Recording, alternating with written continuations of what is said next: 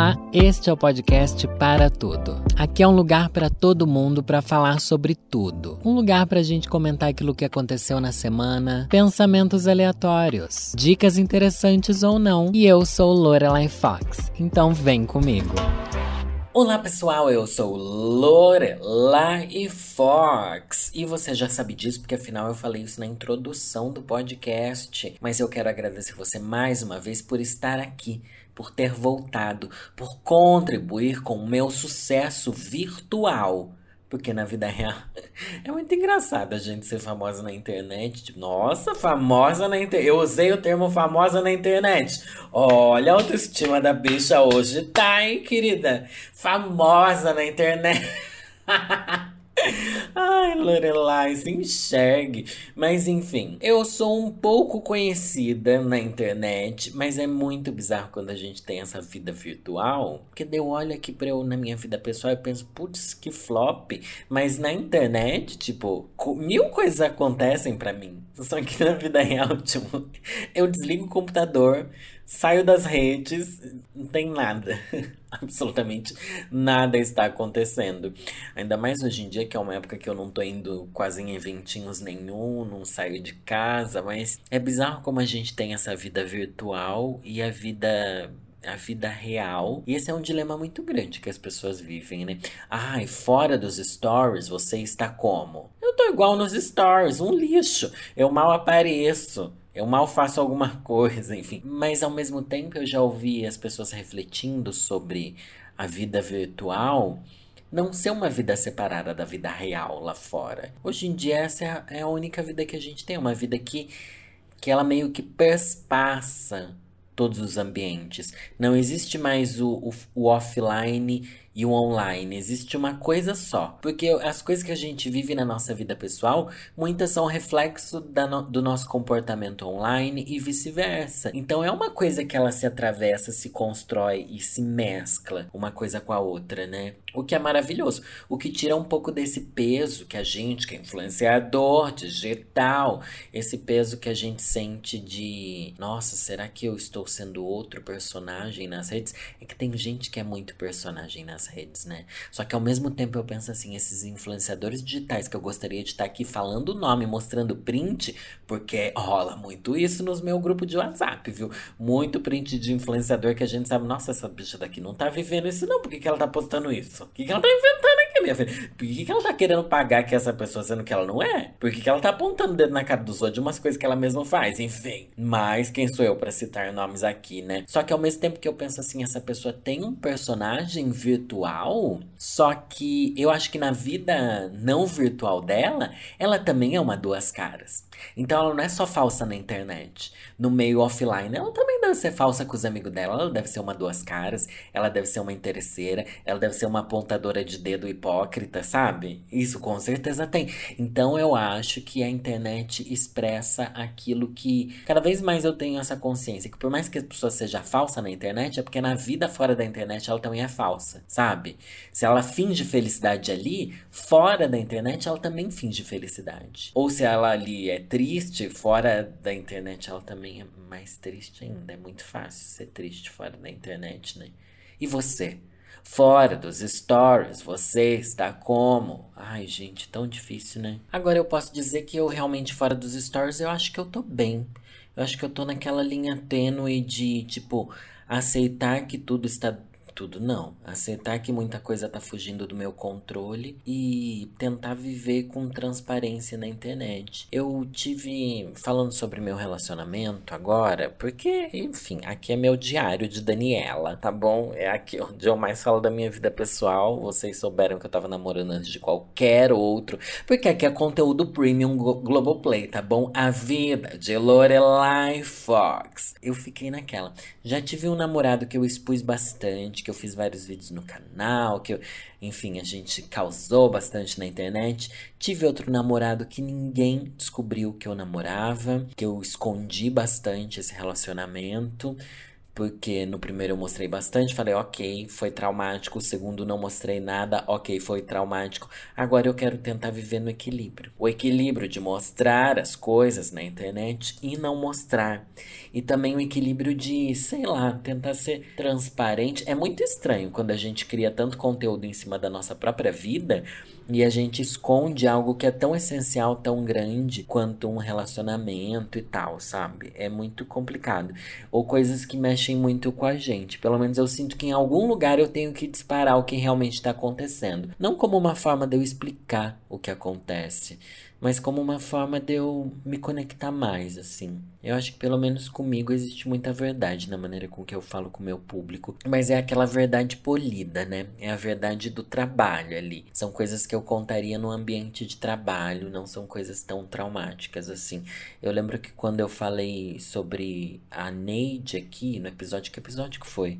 40 e pouco, 47 talvez, não lembro. É, foi muito bom para mim, me fez muito bem, porque que de uma forma ou de outra, quando a gente constrói uma comunidade virtual, a gente sente que, que as pessoas apoiam a gente de uma certa forma. E é estranho, porque eu, eu sei que elas também sentem que eu elas, né? Você que tá me ouvindo aí, né? Enquanto lava a louça. Vocês também sentem que eu apoio vocês de alguma maneira, ou que a gente tá junto de certa forma. E tem que existir uma, uma conexão, uma gratidão, eu acho, e uma transparência. Tem não, né? Pelo menos essa é a minha cartilha de como se comportar. Pelo menos essa é a maneira que eu descobri como ser feliz no meu trabalho. E também não surtar, sabe? Não surtar. Nossa, nessa vida de produtor de conteúdo que a gente leva aqui, agora desabafos de blogueiro. Onde é que eu tô indo parar, gente? Eu preciso voltar pra terapia. Mas. Tipo, eu viajei, né? Semana passada e tal. Eu viajei, nossa, eu viajei. É, semana passada eu viajei. Não, na outra semana eu viajei, né? Daí eu passei dois, três dias que, enfim, um vídeo que era para ter ido no ar no canal não foi aprovado porque era uma publi, daí deu problema, demorou um monte para aprovar. Outro vídeo eu não consegui gravar para postar e isso começa a saturar muita gente.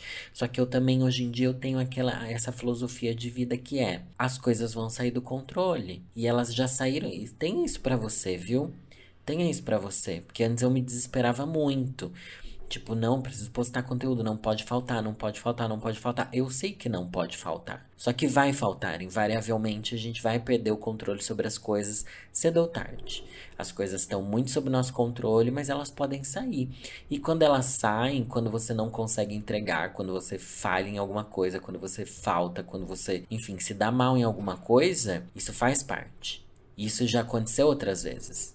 Já aconteceu várias outras vezes e no final as coisas entraram nos eixos de novo. Pode ter mudado o rumo de alguma coisa, sei lá, se tudo sai do eixo no seu relacionamento, as coisas mudam de rumo, você pode terminar, você pode ter uma briga, você pode ter uma DR, você pode, enfim, recalcular todas as rotas, mas a coisa continua. A vida continua. Então, os caos que acontecem, virtuais e pessoais e online e offline, eles fazem parte e a gente sempre segue. A gente sempre segue. Ninguém nunca morreu porque não postou um vídeo no canal. Daí eu penso isso, tipo, não, as coisas vão continuar, não vou me cobrar o ponto. Eu sei que eu estou fazendo o melhor que eu posso com aquilo que eu tenho. E não é eu tentando me convencer no meio do caos, é eu realmente olhando para as coisas, enxerga, tentando, pelo menos, ao máximo enxergar como elas realmente são. Porque esse é o nosso problema. Às vezes a gente olha para umas coisas que saem do caminho. Por exemplo, eu tô aqui falando do dois dias que eu não postei vídeo. Para mim, olha só. Você pensa assim, meu Deus, a pessoa não postou vídeo na internet. É que esse é o meu trabalho, gente. É como se você faltasse seis dias no seu trabalho, entendeu? É um problemão. É um problemão. Eu sou meu chefe, eu sou meu chefe, mas eu tô prestando serviço para as pessoas e as pessoas não estão recebendo meu serviço. E aí? Eu pedi o iFood, demorou seis dias para chegar o iFood? Por que, que eu vou me inscrever no canal que demora seis dias para entregar um conteúdo? Sabe? Daí eu me cobro nesse nível. Então se coloca nesse lugar e pensa também a respeito da sua vida, as coisas que estão saindo do controle e que você se desespera. Olha assim, outras vezes já saiu do controle, mas você deu conta. Eu já falei muito sobre isso naquela jornada da autenticidade, que aquele projeto que eu criei, que são as vezes em que no começo do meu, do meu canal, da minha vida, assim, profissional de internet, né? Que eu divido minha vida antes e depois do YouTube, né?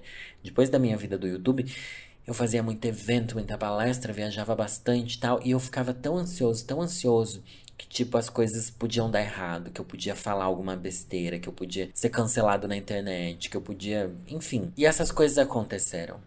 Falei merda, é, já fui cancelado. As coisas saíram do controle muitas vezes. Já, enfim, coisas já deram errado em shows que eu fui fazer, em palestras, já, enfim, esqueci maquiagem, esqueci roupa, é, caiu peruca, já aconteceu de tudo. E daí, eu, em vez de eu olhar para as coisas erradas que aconteceram e ficar com medo delas se repetirem, eu olhei para como eu reagi nessas situações. O que, que eu fiz quando as coisas deram errado? Eu dei um jeito. Eu tive que dar um jeito e seguir. E eu aprendi a dar esse jeito. Então aquela ansiedade não me pertence mais. Porque eu sei que se as coisas saírem do eixo, se tudo for errado e tal, eu vou ficar mal, eu sei que eu vou ficar mal, mas eu sei que no final a coisa continua, entendeu? Eu aprendo com o erro, é, ou eu me desculpo, ou eu dou a volta por cima, ou eu levanto a poeira. Então pense isso. Em vez da gente ficar focando nas coisas que, que deram errado e podem se repetir, pense nos problemas que você já conseguiu resolver e nas coisas que, enfim, continuaram depois dos problemas. Porque é isso que vai acontecer. É isso que vai acontecer, tá bom? Na grande maioria das vezes, nunca acontece algo tão grave quanto tá dentro da nossa cabeça. Nunca acontece. Nossa, eu tô muito autoajuda agora porque tá chegando o final do ano. O fim do ano está chegando e é uma época muito bonita e muito amorosa. E eu tô com saudade aqui, gente, que fazia muito tempo que eu não trazia o Reclamando com Lorelai, que é o meu quadro onde eu leio reclamações de vocês. Às vezes eu deixo, né? Às vezes eu esqueço de perguntar lá, ou às vezes também não vou ficar forçando todo mundo a ficar falando coisa, mas hoje eu forcei. Eu escrevi lá no Twitter assim, ó. Faz uma reclamação aí para eu comentar no podcast. Amo, amo que eu fui bem direta. Me ajude a criar meu conteúdo aí, gente. Porque se você me ajudar a criar o conteúdo, o conteúdo também é seu. Pense isso, porque meu canal hoje em dia, é, pelo menos 80% é sobre isso. Vocês me entregam e eu devolvo o que vocês me entregaram lapidado, com maquiagem e edições babadeiras, tá bom? Com memes ainda. É isso, a gente faz junto o canal. Então vamos ao Reclamando com Lorelai. Reclamando com Lorelai. Stuart falou: Meu metabolismo aos 39. É difícil me manter em formas após os 35 anos. Meu Deus, mas se mantém em forma do que, né? Que forma é essa? Aquela que quer ter. Vai. Nossa, eu tô muito psicanalítica aqui hoje. Qual é a forma? Tudo é uma forma. Você quer entrar num padrão, é isso que está querendo. Você quer ter um padrão de corpo que o seu corpo já não comporta. E olhe que violência, né? Olhe que violência com seu corpo. Deixe o seu corpo se comportar como ele se comporta na cidade. Eu sei que você está buscando a melhor forma que você pode ter, só que aos 39, a sua melhor forma não é a melhor forma que você tinha aos 35, não era a melhor forma que você tinha aos 25, nem aos 15, nem aos 10. Tá bom? Então, cada idade tem a sua melhor forma de existir. Vamos aceitar? Vamos aceitar? Olha só, lancei um jingle da autoestima aqui. Defenseless Girl falou: Não aguento mais essa vida injusta, onde uns têm muitos e, e outros poucos. Onde uns têm muito e outros poucos. Tô cansada de lutar. Quero os dias de glória para ontem. A vida não vai ser justa, não, amor. A vida não vai ser justa. Não é justa com ninguém. Ainda mais nesse país. É um país de, de contrastes, né? É um país de desigualdade. É aquilo, é a gente saber que as coisas não vão ser justas, mas é tão. É tão amargurante, né? Ai, nossa, um processo muito longo mesmo. Pelo menos nos quatro anos de terapia que eu fiz, é, trabalhei muito nisso de que eu sou uma pessoa meio invejosa, né? Já falei para vocês, mas acho que é normal, ainda mais da minha profissão, né? Que é uma profissão que lida com tanta exposição. Eu vejo tanto que as outras pessoas estão fazendo. Tipo, depois assim, nossa, mano, que injusto, faço conteúdo mó da hora.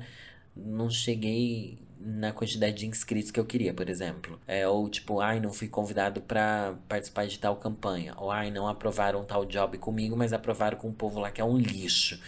Deu pra ser assim, mano, não adianta. A gente vai ter que se conformar. E eu vou falar com vocês agora bem sincero mesmo, que é uma conversa que eu sempre tenho assim com os meninos do Diva Depressão, que são minhas bestes e são umas das poucas pessoas que entendem o esse meio que a gente vive, né? Porque falando meio que ninguém entende. Só quem passa por isso sabe, né?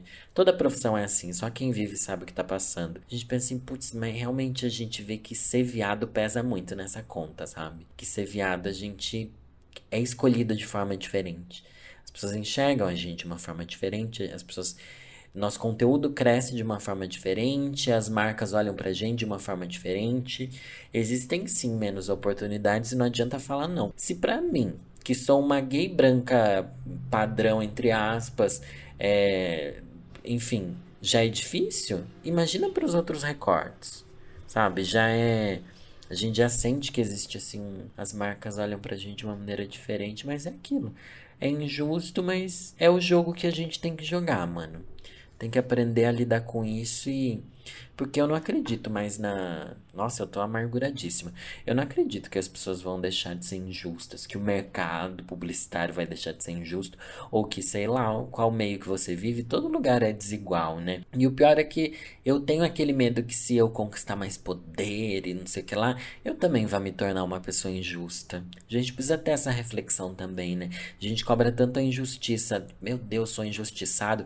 Mas quantas injustiças a gente mesmo não comete o tempo inteiro? né? Nossa, eu consigo pensar em vários que eu comento. Daí eu penso assim, putz, o Brasil é um país de hipócritas. Próxima reclamação. Ariel, Arielle Janine falou. Ganhei chocolate de aniversário e minha mãe abriu uma barra e comeu quase toda, sem me pedir. Meu amor, mas a sua mãe devia ter comido seu chocolate e ainda dado um tapão na sua cara. Por quê? Porque você só faz aniversário porque sua mãe só segurou você dentro do ventre dela por nove meses. Por nove meses, tá bom? E o bebezinho lá crescendo na barriga dela, eu tô supondo que você, enfim, não importa se você é um filho adotivo, se você é um filho biológico, sua mãe pode comer o que ela quiser Tá bom? Você não seja essa filha ingra, porque ingratidão de filho para mim, gente, é uma tristeza. Esse bem que eu também sempre falo assim, se sua mãe não presta, não precisa gostar dela. Porque a gente que é LGBT também sabe muito bem disso, né? Ninguém precisa gostar de pai e mãe não, viu? Mas aqui no seu caso, a sua reclamação foi mesquinha que, que a tia Soraya aí, vou dar o nome de Soraya pra sua mãe, tá? Tô inventando aqui, amei. É, que ela coma muito mais chocolate, que todo ano ela coma chocolate tá bom? Ou quando ela não comer, que ela jogue um pote de pimenta no seu chocolate para quando você comer sua boca ficar ardendo. Ah, pelo amor de Deus. Jamile Ferraz falou muito calor, preguiça de sair de casa, muito frio, sem vontade de sair. Será que ficamos mais antissociais sem vontade após pandemia? Eu fiquei. Eu fiquei. É uma coisa que eu achava que não ia acontecer, mas eu, quando eu saio, eu Tipo, não vou dizer que eu acho estranho sair e tal, porque, enfim, já fiz várias coisas fora de casa, tanto a trabalho quanto a passeio e viagem e tal. Mas não é que eu fiquei antissocial. Eu deixei de ter vontade de coisas que antes eu amava. Tipo, eu ia muito pra balada. Vocês sabem que toda semana eu ia na sexta-feira, eu ia na Túnel. No domingo eu ia na Gambiarra. E Tutupom e Tutupem, que são baladas aqui de São Paulo, né? E toda oportunidade que eu ia, se eu ia pra Sorocaba, eu ia pra uma balada, não sei o que lá, não sei o que lá. E agora eu tô cheio aí de oportunidade de ir pra balada e tô meio assim, ah, vou ver uma série na Netflix. Vou, né? Daí você pensa assim, ah, só porque ele está namorando? Não, porque, tipo, se bem que trepar é melhor do que pra balada, né, gente? Ai, meu Deus. Não, tá muito fundo do poço isso. Bora que bora. Diana CL Silva. Esperei seis anos por Verdades Secretas 2 e o Valsir conseguiu destruir todos os personagens da trama. Gente, tem muita gente reclamando de Verdades Secretas. Eu não assisto, mas eu também não, não vou reclamar, viu, dona Globoplay? Eu sei que os ouvidos da Globoplay estão ligadinhos em tudo que eu falo. Mentira, porque eu posso falar mal sim, tá? É, ao meu ver, parece que eles criaram muito assim uma coisa tipo, nossa, esse daqui vai ser mó pegação e daí não entrega nada. É o que eu vejo de longe longe é o que eu vejo também as pessoas comentando. Só que eu não sei, não assisti nem a primeira, não vou assistir essa segunda, você me desculpa, dona Globoplay, porque sem tempo, irmão, mas pelo menos é bonito, né? Tem uma fotografia bonita, não sei o que reclamar. Se vocês estão gostando ou não estão gostando, diz aí. Marjuzão falou. Lorelai, minha reclamação é sobre o formato de eliminações de RuPaul's Drag Race All Stars. Acho que é um formato péssimo, que abre espaço para eliminações injustas. Exemplo, Manila Luzon, que foi roubada. Bicha. Bicha, 2021 a gente ainda reclamando de RuPaul. Eu assisti o All Stars, acho que a primeira edição do All Stars, só não lembro quais das edições do All Stars que eu assisti, mas eu não sei qual é o método de eliminação da, da blogueira RuPaul, sabe? Mas todo mundo fala também que a gente no Corrida das Blogueiras foi injusto, mas é isso aí, é favoritismo que faz parecer que foi roubado. Então, se a pessoa que você gosta é eliminado, você acha que é injusto. A gente aprendeu isso no Corrida das Blogueiras. Às vezes tem lá a pessoa que você não gosta, mas que ela no final das contas acaba se salvando no lip sync, daí você fica assim, putz, como assim? Foi muito injusto, não faz sentido. Mas na verdade é porque você é tendencioso. E os jurados, pelo agora eu aqui falando do Correio dos Blogueiros, dane-se RuPaul, né? É, daí vocês falam assim, ai, os jurados estão passando pano, passando pano. Ou será que é você que não consegue ser imparcial quanto às pessoas que você gosta? Fica aí a reflexão então, gente. Ó, oh, joguei, joguei. Falei, tô leve, falei, tô leve. Lembrando que, gente, é, semana que vem esse episódio está indo ao ar. Que dia que está indo ao ar isso daqui? Está indo ao ar dia 10, né? Hoje, sexta-feira, dia 10 de dezembro. Na próxima terça-feira, dia 14 de dezembro, nós teremos sim ela, a grande final do Corrida das Blogueiras, edição 3. E tá muito babadeira tá incrível. Vai ser ao vivo, vai ter show, vai ter entrevista. Eu vou estar tá lá ao vivo fazendo um esquenta. Vai ser um caos assim na internet brasileira. Vão ter shows que vocês. Eu não sei se já vão ter divulgado o show que vão ter, mas vão ter shows e vocês não podem perder, viu, gente? Que vai ser um bafo. Dia 14, é, à noite, lá no canal do Diva Depressão. Não sei que hora que vai começar. Se começa às 8 ou antes das 8, porque vai ter o esquenta, mas enfim, fica de olho, fica ligadinho, hein? Caju Lindita falou. Vou ter que passar dois dias longe do meu amor. Nossa, tá grudenta, hein? E quanto mais grude, mais sinal de que vai terminar. Cuidado. Stefano falou. Como ser romântico e ser capricorniano ao mesmo tempo? Era uma reclamação, mas gerei uma questão aí. Então pare de culpar seu signo por você ser péssimo namorado, por você ser uma pessoa com a qual os outros não conseguem se relacionar. Tá bom? Então vamos para. Capricórnio é um signo bom? É um signo perto do meu. Quem que eu conheço que é de Capricórnio? Vanessa, minha amiga capricorniana, né? Muito boa trabalhadora. Trabalhadora, inteligente e bonita. Então fica aí. Acho que Capricórnio não deve ser um signo tão ruim assim, não. Zab Zabuzeta, meu Deus.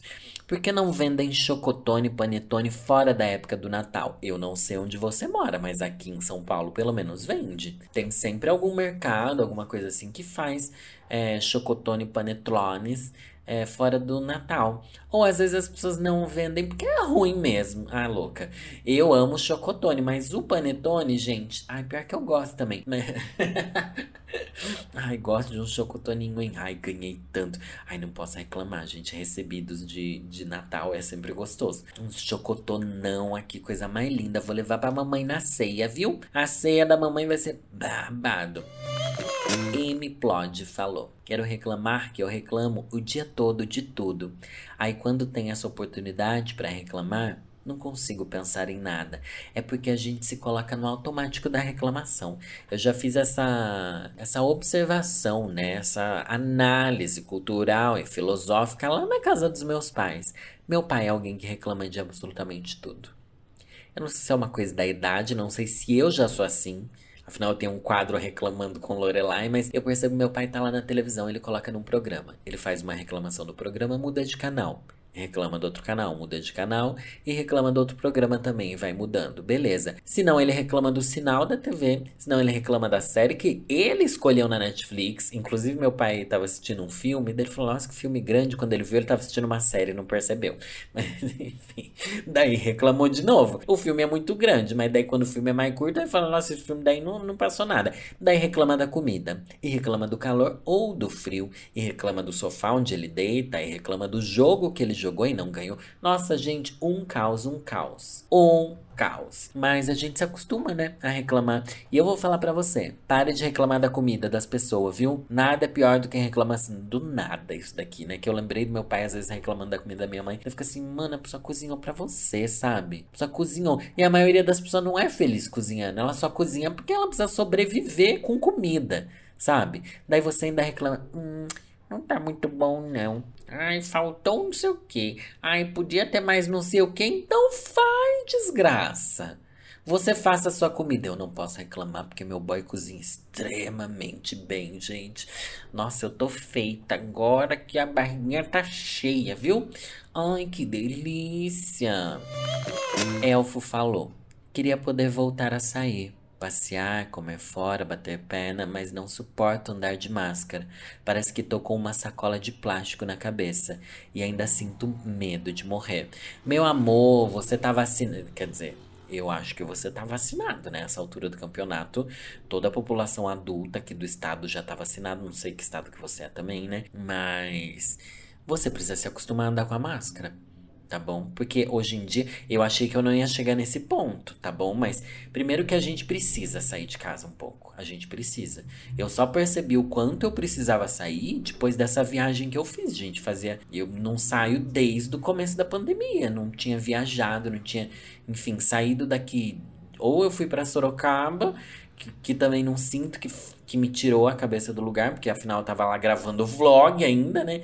Mas enfim é, é preciso sair um pouco, viu? Nossa, como eu voltei bem, eu voltei muito mais criativo dessa viagem, de verdade. Gravei um monte de vídeo, muito mais feliz, estava empolgado para gravar, para postar, para Nossa, é muito bizarro como eu achei que não, sabia? Eu acho que eu, eu pensava assim, não, mas eu já já fui no shopping, já fui visitar meus amigos, já fui para Sorocaba e tal. Eu acho que eu já tô de boa, tipo, nossa, mas realmente ir para um lugar diferente faz tanta diferença. É só você estar tá vacinado, porque todos esses lugares exigem comprovante de vacinação, né? E aprenda a usar máscara, gente. Porque hoje em dia, provavelmente você que tá me ouvindo, às vezes a gente até esquece. Você volta do mercado de máscara, tipo, você passa mais 10 minutos ali de máscara dentro de casa, você não lembra mais que está com a máscara. Você não lembra. Daí você fica naquela assim, nossa, o que, que eu me tornei? Eu me tornei a pessoa mascarada. Eu me tornei alguém que é mascarado. E isso é bom, né? Porque a máscara ainda vai durar um bom tempo, gente. Estamos aí com a nova variante Omicron, que a gente ainda não sabe muita coisa do que, que vai acontecer, mas se a gente tá vacinada e logo a gente vai ter mais uma dose de vacina. Ai, que delícia essa picadinha, que gostosa, picadinha do SUS. Obrigado, mamãe SUS. Ana OV falou: Minha mãe não me deixa sair de casa. E quando deixa, eu tenho que dar satisfação sobre tudo. E tem que ser com as mesmas pessoas que eu conheço desde 2010. Ela quer que eu faça amizade nova, mas ao mesmo tempo não deixa. Mas já que eu faço 18, só falta três meses, daí eu mando em mim. Você não vai mandar em você, não, querida. Porque enquanto você estiver morando sob o teto da sua mãe, você vai viver isso. E você se conforme, tá bom? Você se conforme porque é uma preocupação, né? É uma preocupação que sua mãe tem. Eu entendo. Quanto mais velha a gente fica, mais a gente entende nossos pais. Hoje em dia eu olho os adolescentes igual você, porque para mim até uns 28 é adolescente. Né? Hoje eu olho os adolescentes e penso assim, nossa, gente, realmente os pais tinham razão. De, de ficar em cima, de ser dentro, de não sei o que lá, de ficar de olho nas amizades. Porque tem amigo seu que tá se perdendo pra droga. Tá bom, louca? Aquela bem senhorinha, bem mamãezinha, né? Tem amigo seu que se perdeu pra droga aqui, não sei o que, sabe? Então, cuidado aí e vamos, sei lá, uma mãe cuidadosa enche o saco, mas só quando você ficar adulto você vai entender por que, que ela fez aquilo. Pelo menos eu entendo muito mais meus pais e o que eles faziam por mim hoje em dia do que quando eu era adolescente, quando eu era novo. E não, você ter 18 anos não vai mudar absolutamente nada na sua vida. Gente, essa é uma das maiores ilusões que a gente tem, né? Não sei se é pra gente que é millennial, que não existiu essa emancipação, que o millennial, gente, quem nasceu lá no final dos anos entre os anos 80 e os anos 2000, a gente nunca cresceu, né? A gente continua não sendo emancipado dos nossos pais. Pelo menos essa sensação não chega nunca. Talvez para você que é geração Z, talvez isso aconteça, talvez você realmente se sinta adulto, mas o que eu posso te, te aconselhar baseado na minha geração é que não existe adultez, não, gente. Adultericidade nunca vem, não. E o que, que a gente quer? A gente não quer só comida, a gente quer comida, diversão e arte. A gente não quer a louca. Eu quero felicidade, ser feliz. Ou pelo menos aproveitar o caminho rumo a ela. Porque a felicidade, gente, não é um ponto de chegada, e sim uma trajetória rumo ao McDonald's. A louca com uma coquinha gelada e tudo bom. Agora eu vou ler um trecho, gente, de um livro do Mário Sérgio Cortella. Eu já li um trecho desse livro antes. Eu acho que eu li o primeiro capítulo, deixa eu ver aqui, que se chama Vida com Propósito. Agora eu vou ler um dos últimos capítulos que se chama Futuros e Pretéritos, o capítulo Futuros e Pretéritos do livro Por que Fazemos o que Fazemos, do Mário Sérgio Cortella. Muito bacana. Esse livro é muito bom, mas ele tem sempre uma visão meio empresarial, porque o subtítulo do livro ainda é Aflições Vitais sobre Trabalho, Carreira e Realização. É bem assim, coachingzinho, mas como esse filósofo pop faz tanto sucesso, ele escreve coisas que são muito legais. E eu vou ler agora, então, como eu já falei, o capítulo Futuros e Pretéritos. Pretérito é passado, tá bom? Não sei se você sabe aqui, meio que traduzi aqui pra você. Então vamos lá. Um dia, quando tiver tempo, vou fazer aquilo que eu gosto. Assim que eu tiver melhores condições, vou me dedicar ao meu sonho. O meu plano, quando me aposentar, é finalmente fazer aquilo que me dá prazer.